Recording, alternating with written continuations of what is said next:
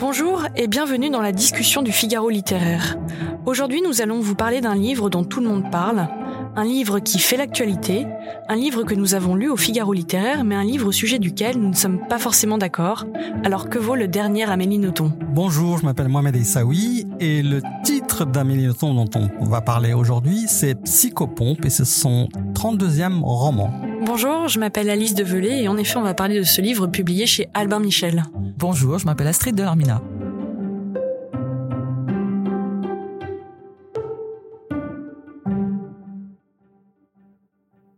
Et donc, en deux mots, le nouveau livre d'Amélie Nothomb parle d'elle-même.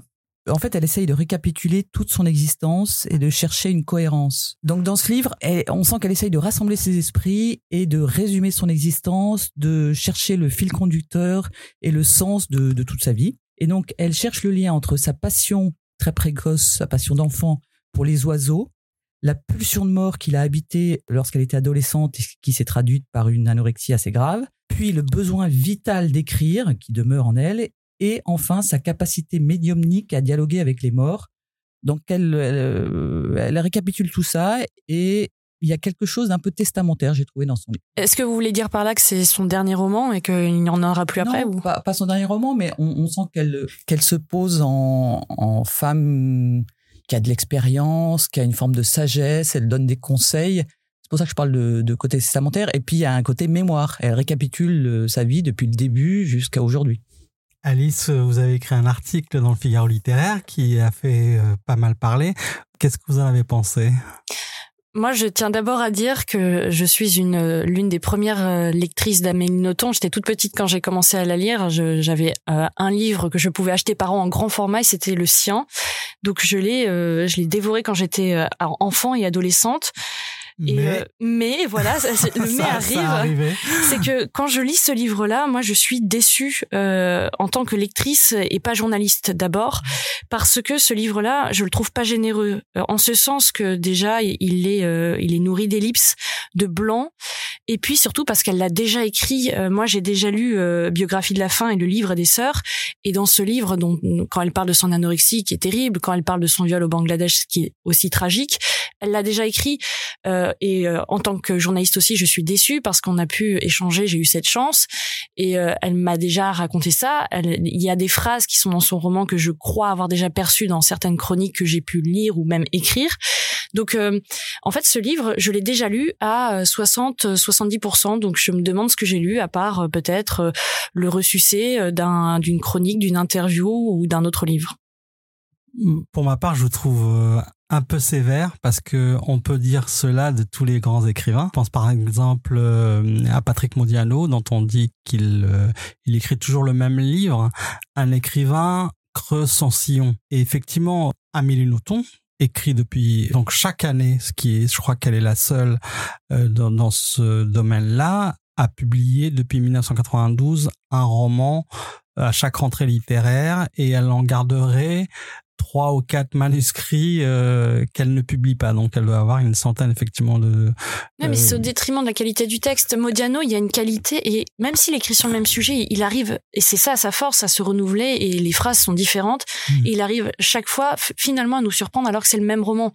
Ah, mais notons malgré tout, elle cherche au début, euh, il y a quelque chose qu'on ne savait pas. Elle se prend pour un oiseau. Elle a cette fascination. C'est vrai qu'on ça on le savait pas, on l'a pas lu, mais ça ça ne tient pas et ça s'essouffle très vite. Et c'est là où moi je trouve que les thématiques sont là, on, ressent le bizarre, son goût pour la différence, pour euh, ce qui ce qui peut être de côté dans la littérature, mais les, les phrases sur euh, euh, ce que je disais tout à l'heure sur son anorexie, sur son viol et sur ces questions d'écriture, Rilke par exemple, elle l'a cité mais des millions de fois, donc je ne découvre rien et je, je suis déçue. Et Astrid Moi, je suis un peu d'accord avec Alice. Je trouve qu'au début, enfin jusqu'à en tout cas jusqu'à euh, 5-6 ans, il y avait une force, elle avait du talent, elle avait un univers, elle était assez épatante. Maintenant, je trouve qu'elle a perdu en fait. Et en effet, il y a, y a une mécanique notons qui se met en place au début de chaque livre. Et mais c'est un peu mécanique. Ça tourne un peu en rond. C'est toujours un peu la même chose. Et il y a plus cette espèce de de vigueur, qu'elle avait et on a l'impression qu'elle se parodie un peu elle-même quand même. Alors moi, euh, quand vous dites que ce livre est pas généreux, je dirais pas ça quand même. Euh, euh, oui, c'est un mot qui m'a un peu gêné parce que on peut lui reprocher beaucoup de choses, mais pas une générosité, pas sa générosité. Après, effectivement, depuis 92, forcément, il y a des livres moins bien, comme chez Modiano, comme chez d'autres auteurs.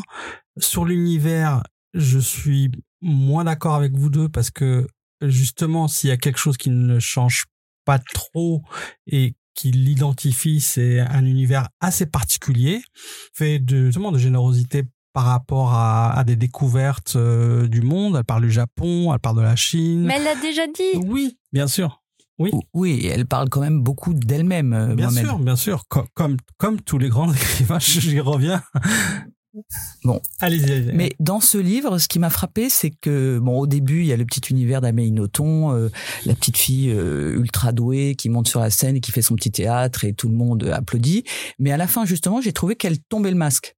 Alors, d'un point de vue romanesque, esthétique, c'est un peu étrange parce qu'on change de genre en cours de livre, mais j'ai trouvé ça touchant et presque plus généreux quand elle se livre à son lecteur sans voilà sans faire euh, la fofolle. Oui, mais c'est ça le problème, c'est que le livre fait quoi? Fait 157 ou 158 pages et on a 90 pages de romans qui sont en police, euh, je sais pas 16-18 euh, sur une page en qui gros caractère, vous voulez dire voilà en gros caractère. Et en fait, je me dis juste, est-ce que c'est parce qu'il n'y avait plus assez à dire que finalement elle prend ce virage qui n'est qui, qui d'ailleurs abandonne presque, enfin qui abandonne carrément le, le, début du livre, qui vient justifier le titre du livre que beaucoup de lecteurs m'ont dit n'avoir pas compris en lisant le livre, ce qui est quand même un peu problématique.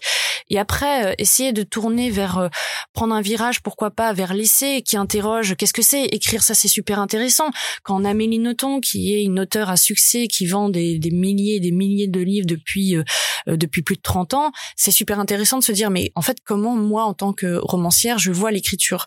Sauf que là encore, malgré tout, j'ai l'impression de l'avoir déjà lu dans d'autres dans d'autres livres d'une certaine manière, et donc je suis pas surprise. Et c'est pour ça que je disais la générosité parce que promesse d'un livre quand même c'est de c'est de se pas de se dévoiler mais de se dire euh, euh je, je, vais vous donner quelque chose que vous n'avez pas encore lu ou en tous les cas différemment mais je trouve qu'elle se dévoile un peu à, la fin et qu'on sent elle se pose un peu en maître spirituel quand même à la fin, faut le dire. Bon voilà, ce qui est un peu excessif de mon point de vue, mais c'est pas grave. Mais en fait, ce qui transpire, c'est sa fragilité.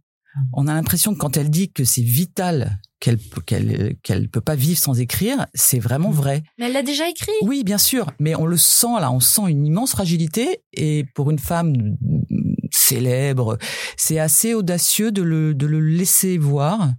Quand elle dit euh, j'écris contre le gel intérieur, on sent que c'est vrai parce que en fait ces personnages sont tous gelés et on la sent enfermée dans quelque chose dont elle n'arrive pas à s'extraire, même si elle essaie, elle, elle s'essaie à des voyages euh, spirituel. Donc il y a quelque chose assez touchant à la fin de ce livre.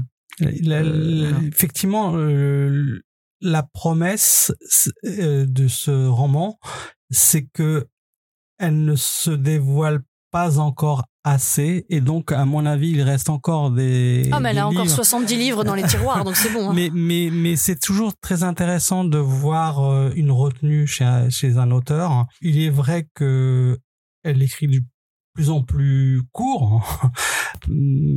Peut-être que euh, lui manque-t-elle une inspiration parce que là, à un moment donné, euh, c'est vrai qu'elle change de registre, mais le fait est que, en plus, dès les premières pages, on le sent, il y a une écriture. ah oui, mais c'est indéniable, bien sûr, on la reconnaît, on la reconnaît à l'aveugle. C'est déjà beaucoup, je trouve mais il y, a une écriture. On peut pas dire que. Ah, mais je pense que personne n'oserait dire ça parce qu'effectivement, quand on le disait tout à l'heure avec la mécanique, il y a du noton qui fait du noton. On le reconnaîtrait euh, entre mille. Malgré tout, euh, moi j'ai l'impression que ce livre-là, il est, euh, il s'est essoufflé et que le, la fin justifie le début. Oui, il y a, y a un essoufflement. Je suis assez d'accord. Mais là, là où je, je vous rejoins, Mohamed, c'est que elle s'est pas encore livrée complètement et, et on a envie qu'à un moment, elle arrive au livre où elle va arrêter de faire la fortantème qui parle du grec et qu'elle elle tombe complètement les masques. Et là, on se dit, on aura le livre, le chef-d'œuvre de sa vie. Souhaite. Mmh. Vraiment, je le souhaite. Et, et, parmi les livres, alors que vous avez aimé, par exemple, Alice. Moi, j'ai adoré Les Tristes Tigres de Neige Sino, dont tout le monde parle. Je crois, je suis pas très originale sur ce coup-là. Euh, oui, mais alors, elle a écrit d'autres romans et c'est ah. et, plusieurs autres livres. Donc en fait, c'est. D'accord. mais il est présenté comme un premier roman. C'est un roman, comment dire euh, Je vais, je vais faire très rapidement. C'est un récit d'ailleurs. Oui, c'est en fait mmh. ce qui est ce qui est romanesque c'est euh, c'est sa manière d'écrire. C'est euh, la littérature vient du style plus que de l'histoire qui effectivement tient du récit, de l'analyse, de l'autopsie, euh, de la confession même. Dites quand même le principal. Oui, mais je veux dire le principal. Mais ah. c'est un sujet qui ne parle pas de son sujet. Le livre hmm. est censé parler d'inceste, mais en fait, ça interroge surtout la littérature. Que peut la littérature pour parler de quelque chose d'innommable? Et c'est brillant. Et Astrid, vous avez un coup de cœur? Oui, j'ai un coup de cœur. C'est euh, le nouveau roman de Thomas Reverdy qui s'appelle Le Grand Secours, qui raconte euh, une journée dans un lycée euh, de banlieue en Seine-Saint-Denis. C'est extrêmement réaliste. En même temps, c'est raconté comme une épopée. C'est terrible, assez tragique en réalité, très lucide et en même temps c'est très beau. Je pense que voilà, ça parle du monde d'aujourd'hui, mais avec une un, je sais pas comment dire, avec avec une lumière et, et un art romanesque extraordinaire. Et vous, Mohamed Oui, je, je, partage le coup de cœur avec Astrid, qui j'ajouterais comme qualité rare aujourd'hui la complexité. C'est pas un livre euh, où il y a les gentils d'un côté, les méchants de l'autre. il y a de la nuance. Il y a de la nuance. Il y a beaucoup de nuances qui est très rare. Et mon coup de cœur, c'est un récit aussi de, de, que Natacha Apana, une très belle plume euh, contemporaine, euh, a écrit dans la collection de Colette Felouz qui s'appelle Trait pour trait, qui est un peu euh, avec des accents autobiographiques. Ça s'appelle La mémoire délavée, délavée et elle revient sur l'histoire de ses aïeux qui qui étaient qui vivaient en Inde et qui ont été déplacés à l'île Maurice et ils sont des centaines de milliers comme ça en fait, euh, ils pensaient trouver l'or et ils sont venus pour remplacer euh, les esclaves qui venaient d'être abolis. Super récit, intime et qui est euh, une illustration de d'un moment d'histoire un peu oublié. Et vous avez un deuxième coup de cœur d'après ce que j'ai vu. Si vous voulez, je vais ajouter un premier roman Eric Chacour, Ce que je sais de toi, chez Philippe Prey. C'est un premier roman sublime par son écriture et par le fait aussi qu'il y a des phrases qui arrivent comme des déflagrations sur l'histoire d'un médecin qui est dans une société corsetée au, au Caire. Et puis euh, quand il rencontre un, un, homme tout explose le chaos euh, à l'intérieur de la famille etc et, il vaut euh, surtout je pense par par sa maîtrise littéraire